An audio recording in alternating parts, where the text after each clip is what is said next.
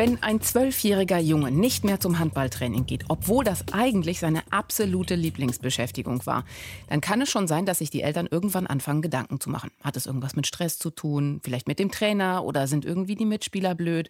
Oder steckt doch vielleicht eine ganz andere Geschichte dahinter? So wird es wohl sein, denn wir sind ja schließlich bei Abenteuer Diagnose. Bei mir ist heute Volker Prekelt. Hallo Volker. Hallo Anja. Mein Name ist Anja Martini. Volker hat es schon fast verraten. Volker, erzähl uns ein bisschen was über diesen Fall. Womit ging es los und über wen reden wir eigentlich? Auch diesmal steckt ein mysteriöser Fall dahinter natürlich, der die Eltern und auch die Ärzte sprachlos gemacht hat. Und äh, ja, vielleicht sollte ich dir erstmal ein bisschen was zu dem Jungen erzählen, denn genau. es geht um einen zwölfjährigen Jungen. Ähm, er heißt? Der heißt Raphael, Raphael Schick. Und ähm, Raphael lebt in Bad Oeynhausen und Familie Schick stammt aus Rumänien. Und jetzt darf ich dich ein bisschen mit äh, Fußball-Expertenwissen quälen. Oh. Ja, okay, also nur, muss nur ich was beantworten? Nein, du musst nichts beantworten. Okay, aber ähm, das, ich fand es ganz, ähm, ganz spannend eigentlich. Sein Vater ist ein kein Unbekannter. Er ist äh, Fußballprofi. Levente Cik, der spielte Mitte der 90er bei Dynamo Bukarest, wechselte dann als Linksverteidiger nach Deutschland kurz äh, vor der Jahrtausendwende, spielte sechs Jahre für Dynamo Dresden und dann hat er sich überlegt, ich ziehe jetzt mal ähm, mit meiner Familie nach Bad Oeynhausen mhm. und bereite da so allmählich mein Karriereende vor. Äh, allerdings gab es bei den Umzugsarbeiten Arbeiten, nicht beim Fußball, sondern beim Renovieren, einen Achillessehnenriss. Er hat kein einziges Spiel mehr bestritten für Bad Oeynhausen. Und warum ich das überhaupt jetzt alles erzähle, also nicht irgendwie, um dich einzuweisen in die rumänische Fußball. Ich, äh, daher kommt wahrscheinlich die Sportbegeisterung, weil ich habe ja gerade schon gesagt, der Junge Handball. Ganz genau. Und, und der Papa ist ein richtiger Sportpapa. Ja. Und der bleibt auch beruflich der Körpererziehung treu. Er arbeitet als Physiotherapeut. Äh, Mutter Anna ist auch berufstätig, die werden wir ja gleich hören. Mhm. Und ähm, betreibt ein Kosmetikstudio in Bad Oeynhausen. Der Familie geht es ziemlich gut. Der älteste Sohn studiert Medizin und Raphael macht dem Vater alle Ehre, was den Sport angeht. Handball angeht. Handball, genau. Das ist der Sport. Und aber auch in der Schule läuft super. Er wurde ein Jahr früher eingeschult, hat dann noch die vierte Klasse übersprungen und hat viele Freunde. Also ein ganz sympathischer, sportlicher junger Mann, zwölf Jahre alt, namens Raphael. Und die Geschichte beginnt im Sommer 2019, mhm. als Raphael Verwandte der Familie in den USA in den Sommerferien besucht. Er ist da ganz allein unterwegs und er kommt auch alleine zurück mit dem Flieger. Und er hat schon eigentlich ähm, aus dem Urlaub berichtet, dass er oft mit den anderen Kindern laufen gehen wollte, aber irgendwie puh, liegt's am Wetter oder wo, woran auch immer, irgendwie kommt er nicht ganz mit. Und ähm, als die Eltern ihren Sohn vom Flughafen abholen, da ist schon die Wiedersehensfreude ein bisschen getrübt, denn der zwölfjährige Raphael, der steht irgendwie neben sich. Und ich weiß nicht, hast du das schon mal erlebt, Anja? Man holt jemanden vom Flughafen ab, man freut sich wie Bolle und dann ist der oder die, den man abholen will, irgend so ein bisschen neben der Spur? Ja, also ich kann das mir nur so vorstellen, dass er entweder völlig übermüdet ist, dieses, diese Zeit ihn da ganz schön angestrengt hat oder sowas. Das könnte ich mir jetzt vorstellen, aber es scheint nicht so zu sein, oder? Ähm, ja, also oft ist es ja so, also dass man, dass sich die Leute wirklich erstmal den, den Jetlag überstehen ja, müssen genau. oder manchmal auch gerade nach so einem längeren Aufenthalt im Ausland auch erstmal so ein bisschen akklimatisieren wieder müssen. Und ähm, aber bei Raphael war es anders, der war irgendwie ein bisschen schlapp und wir können ja mal hören, was Raphaels Eltern dazu sagen, wie sie diese Situation beschreiben. Und er war so, ja gut, so, so, so kraftlos, so lustlos. Und wir dachten erst, na gut, äh, Jetlag, Zeitumstellung, Sommerzeit, also das kann noch natürlich ein bisschen dauern, bis alles besser wird. Es ist Jetlag, ja, das sind sieben Stunden. Und wir haben gesagt, na ja, er ist müde, das wird. Und es ist die nächsten zwei Wochen oder fast zwei Wochen nichts geworden, war weiter so. Das war meine Vermutung. Der ist einfach müde. Der hat sich ein bisschen in den USA überanstrengt wahrscheinlich. Genau, genau aber normalerweise schläft man das ja in dem Alter irgendwie am Wochenende vielleicht weg. Oder an und, zwei Wochenenden. Ähm, oder an zwei Wochenenden. Und äh, seine Mutter erzählte mir dann später im Interview, wir haben vielleicht gedacht, als es äh, nicht besser wird, als er immer noch so schlapp bleibt, dass es vielleicht so an der Pubertät liegt und er ist auch so ein bisschen zickig und plötzlich will er nicht mehr zum Handball gehen. Und er wirkt, und jetzt Zitat, so ein richtig schönes Ruhrgebietswort, wirkt etwas lahmarschig. Und manchmal geht er auch so komisch und man denkt sich nichts dabei. Na, er war in den USA, vielleicht will er jetzt auch irgendwie cool sein und alles ganz anders machen. Aber wenn er dann zum Handball geht, dann scheint ihm das auf einmal so keinen Spaß mehr zu machen. Und äh, seine Mutter die hat tatsächlich dann ein bisschen häufiger mit ihm geschimpft und sagt, Mensch, ich habe mich jetzt so beeilt, von der Arbeit zu kommen und will ich zum Training fahren und dann willst du gar nicht aus dem Auto aussteigen, da kann man schon mal ein bisschen sauer werden. Und ähm, allmählich fragt sich die ganze Familie, was ist nur los? Und naja, und dann hat er, schießt er auch nicht mehr, wirft er auch nicht mehr so viele Tore, wie er es mal gemacht hat und bummelt hinter den anderen her. Und sein Vater, ich habe ja schon erzählt, also der hat ja immer natürlich so ein sportliches Auge auf seinen mhm. Sohn, der ist ein bisschen enttäuscht und als gerade als Physiotherapeut hat das immer begrüßt, dass sein jüngster Sohn so sportlich ist, ist mit ihm joggen gegangen. Und er wundert sich, dass Raphael plötzlich so abbaut und keine Lust mehr hat, zum Training zu gehen. Und er hat auch so eine Vermutung, woran das vielleicht liegen könnte. Vielleicht hat er ein bisschen Angst oder vielleicht sind ein paar Spieler, dass sie nicht ja, gegenseitig so mögen und dann vielleicht gibt es da einen Clinch dazwischen und will er das vermeiden, deshalb will er keinen Sport machen. Was hast du gesagt? Wie alt ist Raphael im Moment? Der ist zwölf. Und was sagt ihr? Also ich meine, was sagt Raphael jetzt dazu? Ja, wollen wir mal hören, was er sagt. Ja, also ich habe sehr gerne Handball gespielt und ähm, ich fand es auch immer ganz gut. Und ich, als ich dann aber merkte, dass ich eben nicht mehr so gut werfen kann, dass ich nicht mehr so gut laufen kann und ich dann ähm, nicht mehr so gut im Handball war wie vorhin, dann naja, dann wollte ich eher weniger gerne zum Training und dann irgendwann war ich ähm, so verändert. Also dann äh, war meine Leistung so anders, dass ich gar nicht mehr zum Handball gehen wollte. Fällt dir das auf, wie reflektiert er so über sich redet? Ich meine, wir ja. haben das Interview geführt, da ist er natürlich schon ein bisschen älter gewesen dann wieder, aber ich fand es wirklich sehr erstaunlich, also wie, wie, wie vernünftig äh, er so die Situation beurteilen kann. Und aber auch traurig, wenn ich das mal so kurz einwerfen darf, weil er erzählt davon, dass er das nicht mehr schaffen kann. Er kann nicht mehr so gut werfen, nicht mehr so, er kann da einfach nicht mehr richtig mithalten ja. und mag dann ja. nicht mehr, weil er nicht mehr so gut ist. Das ist auch traurig. Ja, und er kommt auch so mit der Situation nicht so richtig klar. Mhm. Er weiß nicht so richtig, wie er das seinen Eltern so sagen soll eigentlich. Und ähm, was mit ihm los ist, er weiß es ja auch nicht so. Und ähm, aber der Vater lässt natürlich nicht locker und er überredet seinen Sohn jetzt an einem schönen Tag zum Joggen.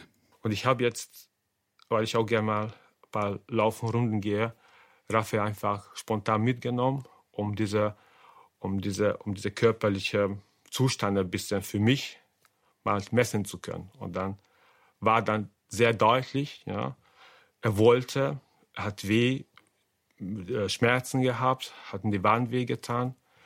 Und äh, ich kannte ihn als Handballer, haben wir bei Spiele besucht und er war sehr spritzig und lauffreudig und jetzt war einfach verlangsamt und, und die Körperhaltung und die Müdigkeit setzte sehr früh ein. Also auch eine Erkenntnis beim Vater. Ja, ganz genau. Und jetzt nimmt natürlich der Fall so langsam Fahrt auf. Mhm. Äh, denn Raphael hat sowieso einen Termin bei der Kinderärztin für eine Impfung und seine Mutter kommt mit und bittet die Kinderärztin mal das Blut ihres Sohnes zu testen. Und mhm. natürlich fragt die Ärztin, warum, wieso.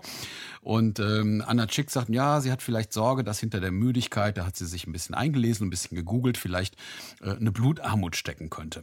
Und die Kinderärztin äh, geht darauf ein, schaut sich dann aber später die Werte an und die Werte sind komplett unauffällig. Ja, dann kommen die Herbstferien, etwa einen Monat später. Und ähm, Familie Chick ist sich sicher, so wenn wir jetzt alle zusammen in Urlaub fahren, schön in den Süden. Mit dann, Sonne, dann ist alles wunderbar. Sonne, und dann genau. kommt die Lebensfreude und Kraft wieder. Genau. Und ähm, sie fahren in den Süden, ähm, da wo es richtig schön ist. Und trotz des wunderschönen Wetters, da wirkt Raphael weiter so gedrückt und er will auch nicht mehr richtig essen und ist äh, nach immer noch so seltsam. Bei den Wanderungen baut er ab, er geht schleppend und er stolpert viel mehr als sonst. Und jetzt gibt's wieder so ein schönes Wort, tollpatschig, sagt die Familie. Der fällt kein besseres Wort ein. Er fällt richtig über seine eigenen Füße und beim Hotelfrühstück lässt er Sachen fallen und kann sich anscheinend nicht mehr die Butterbrote richtig schmieren, weil ihm das Messer wegrutscht. Kraftlos. Ihm rutscht sogar das Messer aus der Hand. Ja, genau. Das ist eigentlich ziemlich ungewöhnlich. Aber alle haben es erstmal so ein bisschen mit Humor genommen. Da wird auch viel gelacht bei der Familie und sagt, was ist los? Mensch, Raphael, du willst du wieder ein kleines Kind sein? Also soll ich dir die Brote schmieren? Ja. Kann ich gerne machen. Und da ist ein bisschen Ironie im Spiel.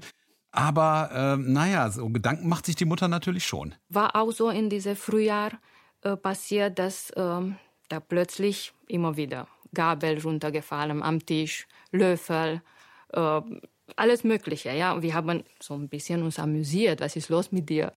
Ja, und sie hilft natürlich, wo sie kann, Stichwort natürlich. Brötchen schmieren. und, die ähm, Mutter, natürlich und, hilft ja, sie. Ja, klar. Und Raphael ist natürlich listig, er weiß immer noch nicht so, was genau dahinter steckt und versucht das erstmal alles ein bisschen zu überspielen. Ja, ich habe gemerkt, dass irgendetwas nicht stimmt, aber dann habe ich mir halt nichts dabei gedacht. Ich dachte vielleicht Wachstum oder sowas, weil es wurde mir auch immer wieder gesagt, so dass das im Wachstum vielleicht irgendetwas schwieriger wird und so.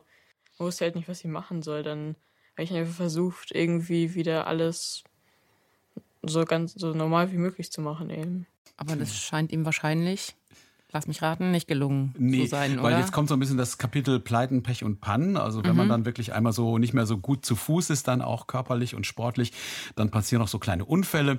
Zum Beispiel verliert er plötzlich das Gleichgewicht und stürzt mit dem Fahrrad und so richtig verbergen kann er das natürlich auch nee. nicht, weil er ist verbeult und das Fahrrad ist auch verbeult so solche Sachen oder sagt er, ja, ich bin mit dem Fahrrad heute so, ja, weiß nicht, so hingefahren, zur Seite gerutscht, naja, kann passieren, ja, die Kinder wieder machen, war schon immer so kleine Sachen, ne? Ist der Vorwurf an mich selber auch als Therapeut vielleicht, dass sie da nicht mehr noch genau hingeschaut haben.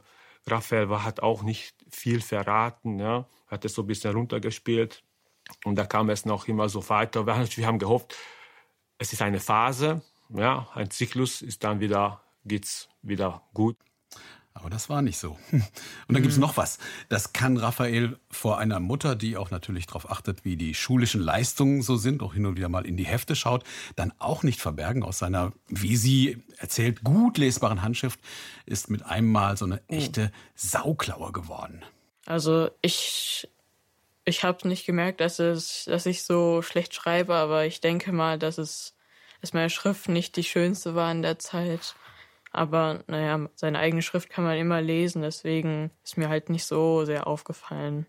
Also die Sache mit dem Fahrrad kann man noch abtun als ähm, Jungs und ein bisschen draufgängerisch mhm. gewesen und so weiter und so fort. Aber das mit der Handschrift jetzt langsam, glaube ich, müsste doch wenigstens die Mutter vielleicht ein bisschen alarmiert sein? Ja, ganz genau. Sie macht mhm. sich da wirklich viel Gedanken und ähm, sie geht mit ihm dann nochmal zur Kinderärztin und ähm, die Kinderärztin, die heißt Katharina Roth, die werden wir auch gleich hören und ähm, sie wundert sich ein bisschen, der Junge, den sie gerade ein paar Wochen vorher noch bei der Impfung gesehen hatte und der ihr da ganz normal halt erschien, der klagt jetzt auch äh, sehr konkret über Schmerzen in den Beinen und überhaupt auch so stimmungsmäßig, da erscheint er ihr wie ausgewechselt und äh, sie nimmt ihn sich erstmal vor, sie prüft die Reflexe, mhm. sie lässt ihn auf einer Linie laufen und irgendwie kommt da raus, dass die Reflexe einfach nicht mehr so gut funktionieren, dass er eigentlich bei jedem Test, den sie mit ihm macht, so ein bisschen durchfällt.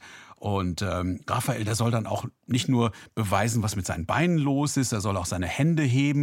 Mhm. Und in dem Moment, also ganz gelöst von so einer Alltagstätigkeit wie jetzt Brötchen schmieren beim Frühstück, da fällt es der Mutter plötzlich auf, die Hände von Raphael, die zittern richtig. Und das ist ja nun wirklich was, was man nicht erwarten sollte bei einem Jungen. Und er ist immer noch zwölf. Und deswegen hat Raphael eben die ganze Zeit die Sachen fallen lassen und hat so eine Sauklaue, also dass sich die Lehrerinnen sogar schon beschwert haben.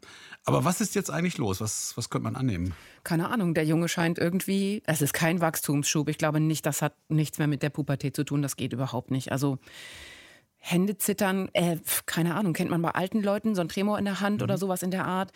Sachen fallen lassen, Sauklaue, keine Kontrolle mehr, Muskeln nicht mehr im Griff haben, irgendwas ja, zwischen Hirn und genau, Hand ja. ist nicht mehr da ja, an Verbindung. Vielleicht die Signalübertragung halt, also zwischen äh, den Nerven und den Muskeln. Und die Kinderärztin hat noch einen Test auf Lager. Raphael soll jetzt mit geschlossenen Augen auf einer Linie laufen und da stellt sie fest, der kippt fast zur Seite, der kann das Gleichgewicht gar nicht richtig halten. Kein Gleichgewichtssinn mehr. Mhm. Genau, und da erschrickt sie auch ein bisschen, denn Gangunsicherheit und diese, diese mhm. mangelnden, fehlenden Reflexe, die sprechen vielleicht für eine Nervenkrankheit. Aber welche bekommt die Kinderärztin das raus? Und ähm, sie möchte aber sofort handeln. Sie möchte, dass Raphael sich wirklich in einer Klinik durchchecken lässt. Und da geht's ähm, ein paar Kilometer weiter nach Herford zu einer mhm. ganz bestimmten Kollegin. Und äh, die Kinderärztin ist nämlich befreundet mit einer Kinderneurologin im Kinderkrankenhaus Herford. Und ähm, die soll mal dafür sorgen, dass Raphael am nächsten Tag direkt aufgenommen wird. Jetzt hören wir einmal mal die Kinderärztin Katharina Roth und gleich eigentlich auch die Antwort der Neurologin aus Herford. Frau Bachmann war ganz lange Zeit meine Oberärztin. Genau. Und äh, dadurch habe ich sie schätzen gelernt, ja. Sie rief mich an und sagte, Renate, kannst du dir mal einmal ein Kind angucken? Das gefällt mir nicht, das ist irgendwie komisch. Und dann haben wir beratschlagt, reicht es, wenn es ambulant ist? Und dann sagte sie, ja, die Bewegungsstörung wird eigentlich schlechter und ähm, eigentlich wäre es mir recht, wenn du das so recht bald anschauen könntest. Also direkt einliefern ins Krankenhaus und noch einmal diese ganzen Tests machen, also wieder neurologische Untersuchungen, wieder wahrscheinlich Reflexe prüfen, wahrscheinlich wieder versuchen zu gucken, wie schnell reagiert der Junge, was ist mit seiner Muskulatur los, kann er keine Ahnung, noch einen Ball fangen oder sowas in der Art, oder? Genau. Also Renate Brackmann wiederholt erstmal einige dieser mhm. Tests, aber sie hat noch ein paar andere auf Lager. Sie lässt ihn auf Zehenspitzen gehen, sie lässt ihn auf den Hacken gehen, sie lässt ihn eine Art Seiltänzergang machen. Da geht es wahrscheinlich auch ums Gleichgewicht. Und sie erkennt sofort bei Raphael, da kommt doch jetzt schon einiges zusammen. Das gestörte Gleichgewicht und Schmerzen beim Gehen und diese, diese rätselhafte Schwäche. Schlappheit, ja. ja, die Schwäche. Und der erfahrenen Ärztin fällt auch sofort auf, als der Junge nämlich sein Hemd zuknöpft knöpfen will, also nach einer Untersuchung mit dem Stethoskop, seine Hände zittern, zittern. und er kriegt gar nicht so richtig die Knöpfe ins Loch rein wenn Kinder eine Bewegungsstörung haben, die so aussieht wie bei Raphael und dann keine Reflexe auszulösen sind, äh, dann sind wir immer sehr alarmiert und haben große Sorge, dass ähm, ja, eine äh, schwerere äh, neurologische Grunderkrankung dahinter stecken könnte. Eine schwerere neurologische Grunderkrankung. Was kann denn das sein? Hat sie einen Verdacht? Ja, sie hat tatsächlich einen Verdacht, weil sie mit der Krankheit, auf die wir gleich zu sprechen kommen, ähm, schon mal zu tun hatte. Das ist zunächst erstmal so ein spontaner aus dem Bauch heraus Verdacht. Sie denkt an eine gefährliche Entzündung der Nerven, bei der die Symptome schnell schlimmer werden. Und es gibt allerdings auch klinische Untersuchungen, die das beweisen können. Und ähm, jetzt gibt es so einen kleinen Untersuchungsmarathon für Raphael, der tatsächlich auch dann erstmal in der Kinderklinik bleibt. Und dann kommt wieder eine ganz, ganz heftige Erkenntnis für die Mutter, denn die langen Wege in der Klinik von einer Station zur anderen, von einem Untersuchungszimmer zum nächsten, die Nein, schafft Raphael jetzt gar nicht mehr ohne Rollstuhl. Dass er nichts mehr schafft, also keine Wege mehr, Vielleicht genau. kann er sich noch in seinem Zimmer bewegen, aber das war's. Und er braucht wirklich einen Rollstuhl. Ja, also sie muss ihn wirklich durch, den, durch das Krankenhaus schieben. Und das ist natürlich auch eine Situation, wo ihr ganz, ganz viele Sachen durch den Kopf gehen. Er konnte kaum laufen. In Rollstuhl das war schlimm. Also dieser Moment, äh, in welcher du dein Kind, also mit meinem Mann zusammen, dieser Kind in Rollstuhl, obwohl er vor ein paar Wochen war, oder ein paar Monate hat er Stadtlauf gelaufen, ist er vor ein paar Monaten. Und dann jetzt bringst du ihn spazieren in Rollstuhl. Und war auch die Sache, die Behandlung hat nicht funktioniert. Also bleibt das so? Was passiert jetzt? Also in dem Moment ja, das kommt so viel durch den Kopf, das, das ist schrecklicher Moment, muss ich sagen. Das, das war nicht schön. Also ganz ehrlich gesagt, klingt sie da jetzt auch ganz schön angegriffen und angefasst, oder? Richtig. Das ja. war auch dein Eindruck, oder? Ja, auf jeden Fall. Also sie hat ja auch sehr emotional halt auch wirklich über ihren Sohn erzählt und ja. ich kann mir das also gut nachvollziehen, dass sie sich da auch, das hat sie auch erzählt, also dass sie da oft weinen musste und sich oder wirklich beziehungsweise mit den Tränen kämpfen musste und natürlich geschaut hat, dass Raphael das nicht mitbekommt. Dass sie sich vor ihrem Sohn zusammengerissen mhm. hat quasi, ne? Aber was kommt denn da jetzt? Welche Untersuchungen ähm, kommen da jetzt und was kann man überhaupt noch machen? Ich meine, wir haben gerade schon gesagt, es sind Nerven, vielleicht irgendwelche Signalübertragung zwischen eben Nerven und den Muskeln oder so. Was kommt jetzt? Genau, also das, ähm, eine Standarduntersuchung ist ja einmal, dass man rauskriegen will, wie es mit der Leitgeschwindigkeit von Raphaels Nerven halt läuft. Und dazu gibt es eben ähm, das Mittel der Elektroneurographie, eine sogenannte ähm, elektromuskuläre Untersuchung. Mhm. Und da zeigt schon die Messung, seine Nerven arbeiten irgendwie zu langsam. Und ähm, Renate Brackmann, die sitzt eigentlich schon auf heißen Kohlen und will sofort das ähm, Ergebnis wissen dieser Untersuchung. Das wird ja auch sofort weitergegeben. Und ihrer Meinung nach passt es genau zu ihrem Verdacht zu einer akuten Nervenentzündung, die einen französischen Namen hat. Deswegen brauche ich jetzt unbedingt äh, deine Hilfe. Ich versuche es jetzt erstmal falsch auszusprechen. Das ist das Guillain-Barré-Syndrom. Ich finde, du bist sehr nah dran. ja. Danke.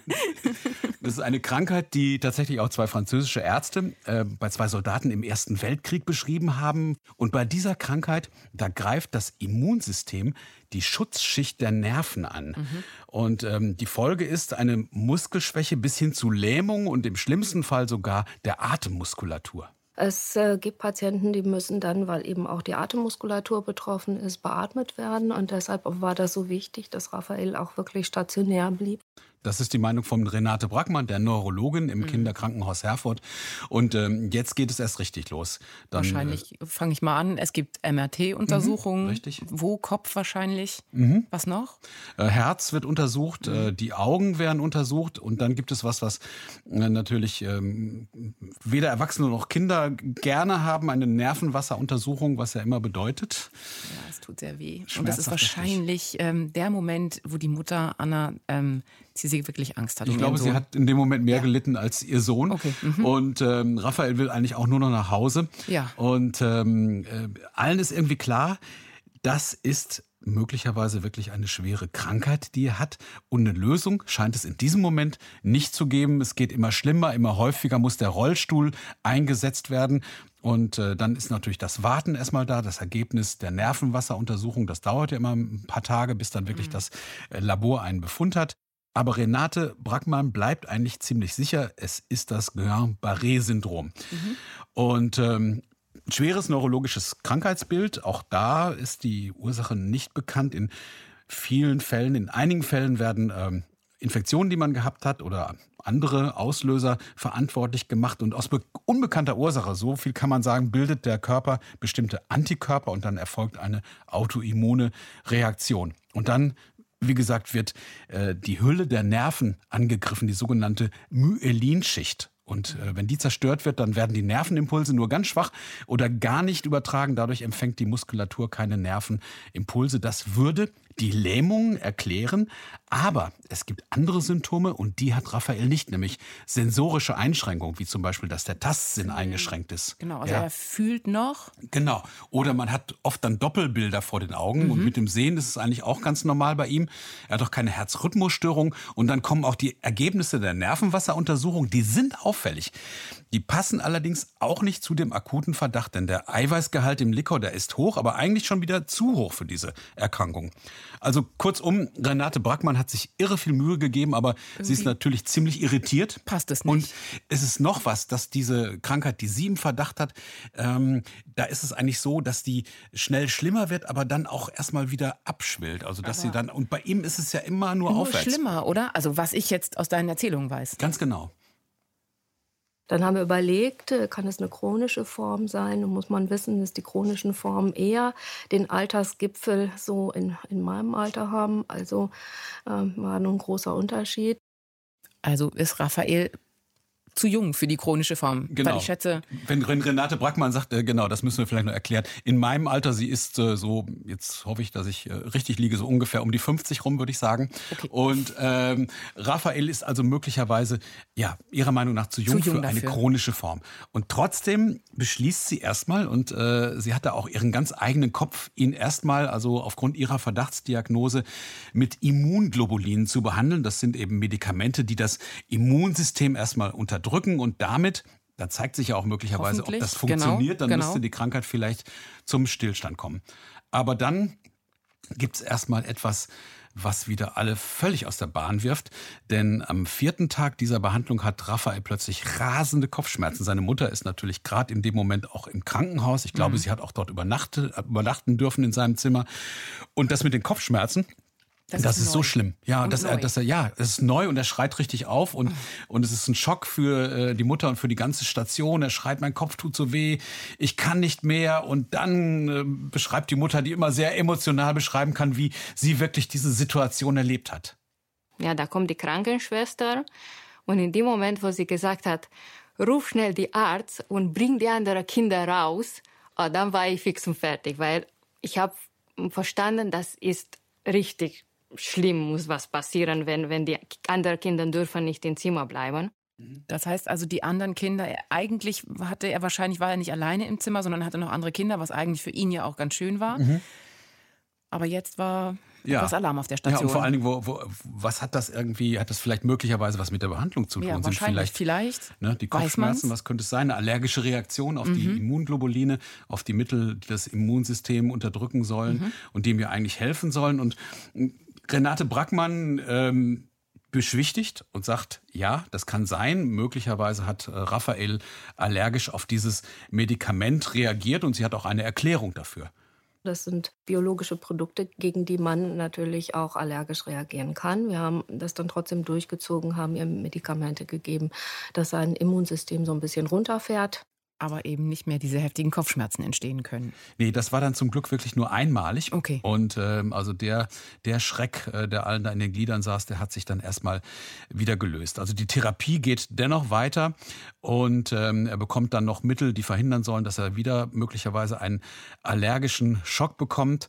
Ähm, aber natürlich die pf, ganze Familie ist natürlich auf dem Boden und äh, hat also immer mehr das Gefühl halt, also äh, oder stellt sich die große Frage, wer kann uns jetzt eigentlich noch helfen, wenn es möglicherweise hier im Kinderkrankenhaus nicht diagnostisch weiter nach vorne geht. Denn die Kinderneurologin hat wirklich alles durchgetestet, aber sie sieht keinen Erfolg und ähm, man spürt ihr auch so ein bisschen die Enttäuschung an. Da kommen dann Sätze wie, sowas hatten wir noch nie.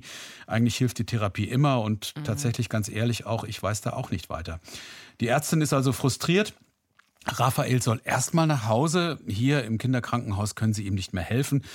Doch sie verspricht, ich suche jemanden, der sich damit auskennt. Ich finde das heraus. Das heißt, sie lässt nicht locker, weiß, dass sie im Moment nicht weiterkommt, aber verspricht, dass es wirklich jemanden geben wird, der weiter weiß. Und findet sie jemanden? Ja, tatsächlich, sie findet jemanden, von dem sie schon mal gehört hat und der einen unglaublich guten Ruf hat. Ich wusste, dass er einer derjenigen ist ähm, in Deutschland, der sich unglaublich gut mit äh, ähm, immunologischen Erkrankungen, mit neuroimmunologischen Erkrankungen bei Kindern auskennt.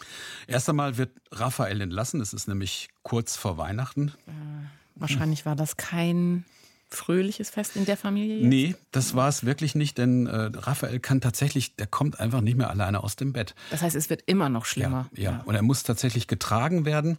Ähm, das, was mit seinen Beinen los ist, das hat inzwischen einen Namen. Er hat eine starke Fußheberschwäche in beiden Beinen. Mhm. Außerdem hat er richtig fiese Schmerzen in den Waden, die bis in den Rücken ziehen. Also wenn man sich dann die Bilder anschaut, wahrscheinlich von, oder die Videos, die vom Handball gibt, die Eltern können es immer noch nicht glauben, dass das wirklich so schnell alles ging. Und äh, seine Arme und Hände sind so schwach, erzählt die Mutter, dass er nicht mal eine Flasche Wasser alleine öffnen kann. Das muss für die beiden wirklich unglaublich schwer gewesen sein und für, für ähm, Raphael natürlich auch. Mhm. Aber der Spezialist. Was ist denn da jetzt? Wer ja. ist denn das, der sich in Deutschland so gut auskennt? Die Ärztin meldet sich dann tatsächlich wieder und ähm, äh, sie hat dort angerufen und ähm, sie hat die Zusage bekommen von einem Arzt aus dem Kinderkrankenhaus in Datteln. Jetzt, äh, da kann ich dir wieder einen kleinen Exkurs, Datteln. nicht Datteln, nicht ersparen. Okay, gerne. Äh, meine Heimatstadt ist Recklinghausen. Das ist ganz in der Nähe von, von Datteln. Datteln. genau. Und äh, tatsächlich, wenn ich mich so noch so erinnere, als ich in Raphaels Alter war, das ist lange her, äh, von meinen Eltern wurde der Name dieser Kinderklinik nur mit großer Ehrfurcht ausgesprochen. Die Kinder mit den in Anführungsstrichen normalen Krankheiten wie Masern, Mandeln, Mumps und Co., die kamen in Recklinghausen ins Prosper-Hospital. Mhm. Und die schwierigen Fälle, wo die Spezialisten, die Professoren auch mal äh, dabei waren, die, die kamen kam eben nach Datteln nach in die Kinderklinik. Sehr gut. Und wenig später hat ähm, Raphael einen Termin in Datteln und zwar bei dem Kinderneurologen, jetzt fällt endlich der Name, Kevin Rostasi. Ah, okay. Hm, und Wer ist das? Kevin Rostasi hat ähm, eigentlich schon eine beeindruckende Vita. Er hat äh, tatsächlich gearbeitet in Aberdeen in Boston. Er ist also auch international erfahren. Okay. Er schreibt auch durchaus auch ähm, Artikel für internationale Publikationen. Mhm. Dann war er in Göttingen, dann war er in Innsbruck. Ähm, er ist ähm, Neuropädiater. Oh ja, dann ich sag mal, Kinderarzt mit neurologischem Schwerpunkt. Neuropädiatrie. und äh, sein Schwerpunkt sind tatsächlich die entzündlichen Erkrankungen, also ähm, vielleicht genau der richtige für das, was Raphael vermeintlich hat.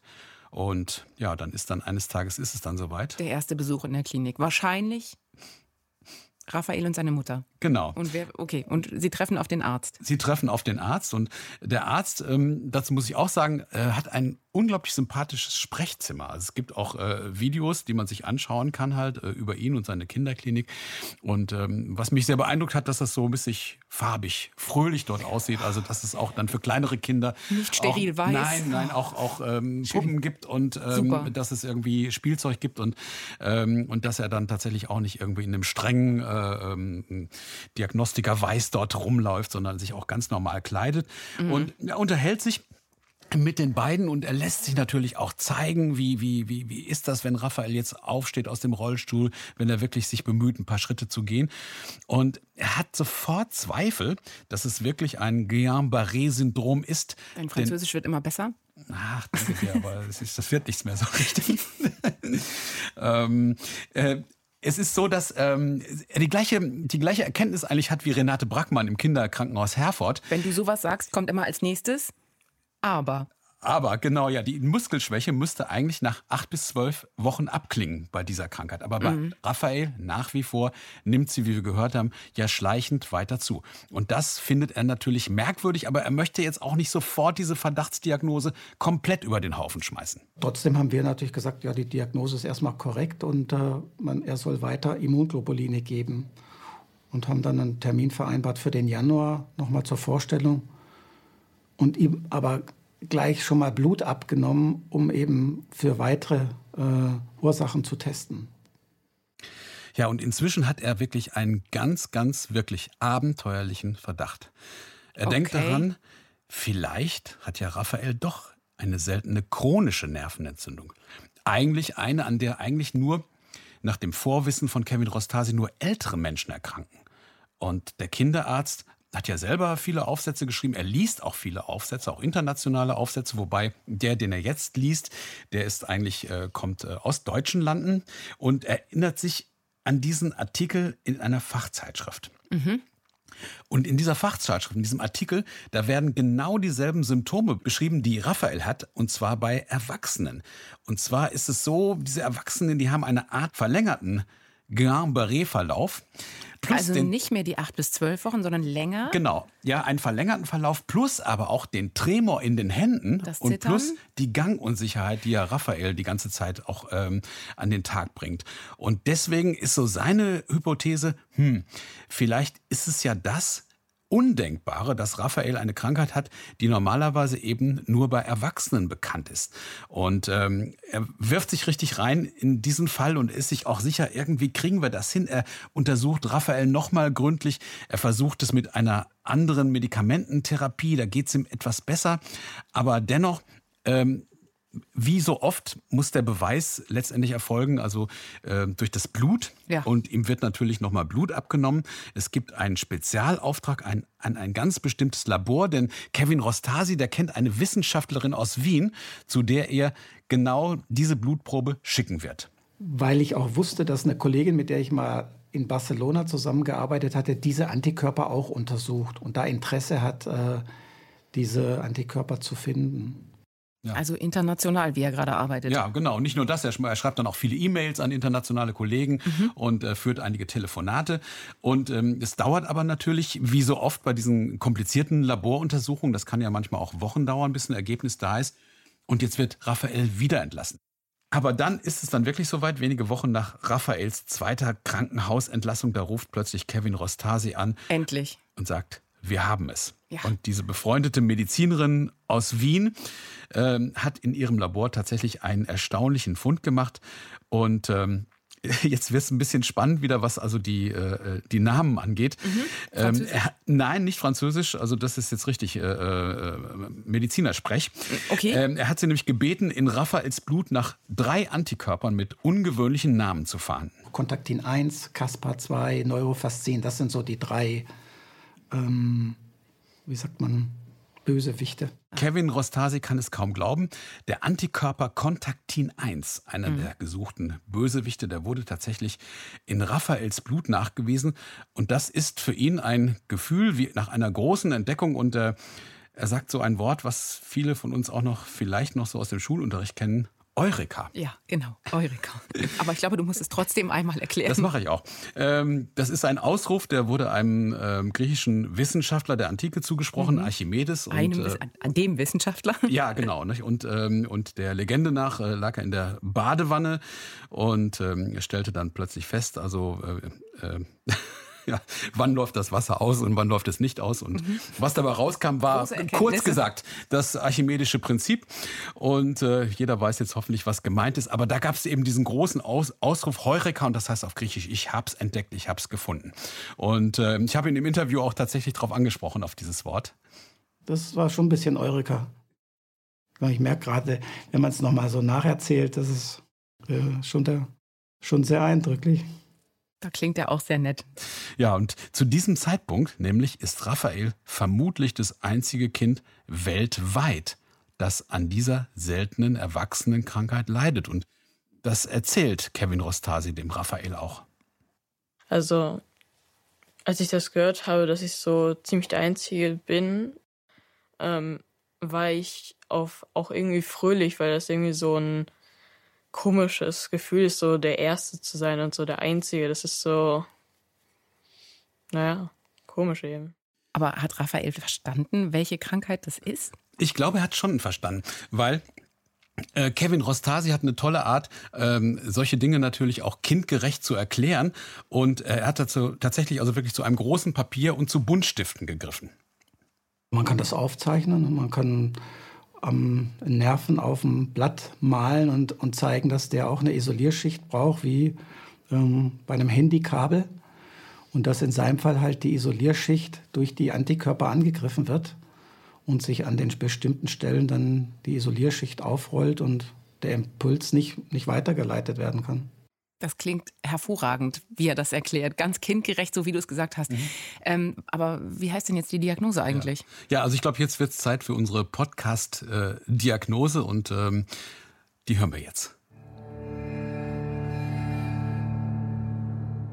CIDP oder chronische inflammatorische demyelisierende Polyneuropathie ist eine sehr seltene entzündliche Erkrankung der peripheren Nerven und macht sich durch eine zunehmende Schwäche in den Beinen und mitunter auch Armen bemerkbar. Der Grund? Fehlgeleitete Antikörper beschädigen die Myelinschicht, die Schutzschicht der Nervenfasern. Der Nerv wird beschädigt und die Signale werden nicht mehr richtig weitergeleitet. Das ist der Grund für die Muskelschwäche, den unsicheren Gang und die zitternden Hände also CIDP. Ja, wir so kürzen das ab. Diese mhm. Krankheit.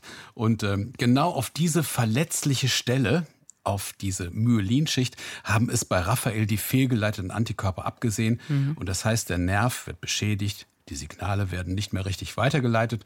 Und nochmal, bei Erwachsenen ist das bekannt, zwar selten, aber bekannt, bei Kindern bisher nicht. Ja, das ist ein Sensationsfall. Ja, weil er einer, das ist ja schon das Geniale man erlebt, jemand, der so schwer krank wird, kann dem helfen und hat noch eine Erklärung dabei. Also besser geht's gar nicht. Das, das passiert nicht so oft im Medizinerleben. Da klingt er jetzt auch ein bisschen reflektierend, nachdenkend. Ja, das, ich erinnere mich noch gut an das Interview. Das war eigentlich sehr schön, also weil er wirklich, also auch, ähm, ja, glaube ich, diesen Fall wirklich mitgelitten hat und sich ja. da unheimlich viel Gedanken gemacht hat und ähm, tatsächlich auch beweisen kann, dass Raphael an CIDP leidet, an einer äußerst seltenen Form und deswegen weltweit der einzige, die eben noch nie auf der ganzen Welt bei ihm, bei einem Kind gefunden wurde. Es gibt Aber wie kann man die denn behandeln? Mhm. Es äh, gibt eben eine Möglichkeit, die auch eben, äh, deswegen ist überhaupt äh, der Kevin Rostasi auf diesen Artikel bekommen. Da wird nämlich auch die Behandlungsart beschrieben. Mhm. Er gibt äh, Raphael ein spezielles Biologikum, das normalerweise in der Krebstherapie eingesetzt wird. Das heißt Rituximab. Mhm. Und das schlägt tatsächlich bei ihm schon nach zwei Infusionen an. Und ähm, er hat auch keine Nebenwirkungen. Also es ist so ein bisschen halt, also natürlich die Befürchtung gewesen, also dass er vielleicht äh, unter bestimmten Nebenwirkungen leidet. Aber es funktioniert richtig und ähm, äh, nach zwei Infusionen kommt es tatsächlich schon seinen Eltern wie ein Wunder vor, weil die Muskelkraft so scheint allmählich zurückzukehren. Er kann relativ bald wieder laufen und bekommt auch kein wieder Rollstuhl mehr. Kein Rollstuhl mehr und bekommt auch wieder Lust auf Sport und ähm, ja, also schon Ende Januar konnte er wieder Fahrrad fahren, erzählt seine Mutter und ähm, ja, und es kann es immer noch nicht fassen, zwei Behandlungen und das war's. Er konnte schon im Sommer, äh, also ein halbes Jahr nach der Diagnose, konnte er schon Handball spielen. Ich meine, am Ende haben alle, alle alles richtig gemacht und am Ende, ja, bin ich so ziemlich wieder, ja, so ziemlich geheilt. Am Ende ist, haben alle alles richtig gemacht und er ist fast wieder geheilt. Das klingt. ja, Das klingt richtig weise. Ja. Also ähm, und wenn man sich da aber durchaus die Kette der Ärzte anguckt, also dann stimmt das auch. Also die Kinderärztin ist beunruhigt gewesen. Sie hat sie zu der Kinderneurologin mhm. äh, ins, ins Krankenhaus geschickt und auch die hatte ja schon ähm, vom Charakter der Krankheit ungefähr schon das richtige Gefühl, was da angegriffen wird, nämlich die Schutzschicht der Nerven. Und dann kam eben der Kevin Rostasi mit seiner ungewöhnlichen Diagnose. Ähm, damals, ähm, als ich diesen Fall recherchiert habe, äh, hieß es noch, Raphael möchte später Neurologe werden, weil das er das schön, das ist richtig gut, super Motivation. Ja, weil er das so spannend findet und auch anderen Menschen helfen will. Und sein älterer Bruder studiert bereits Medizin.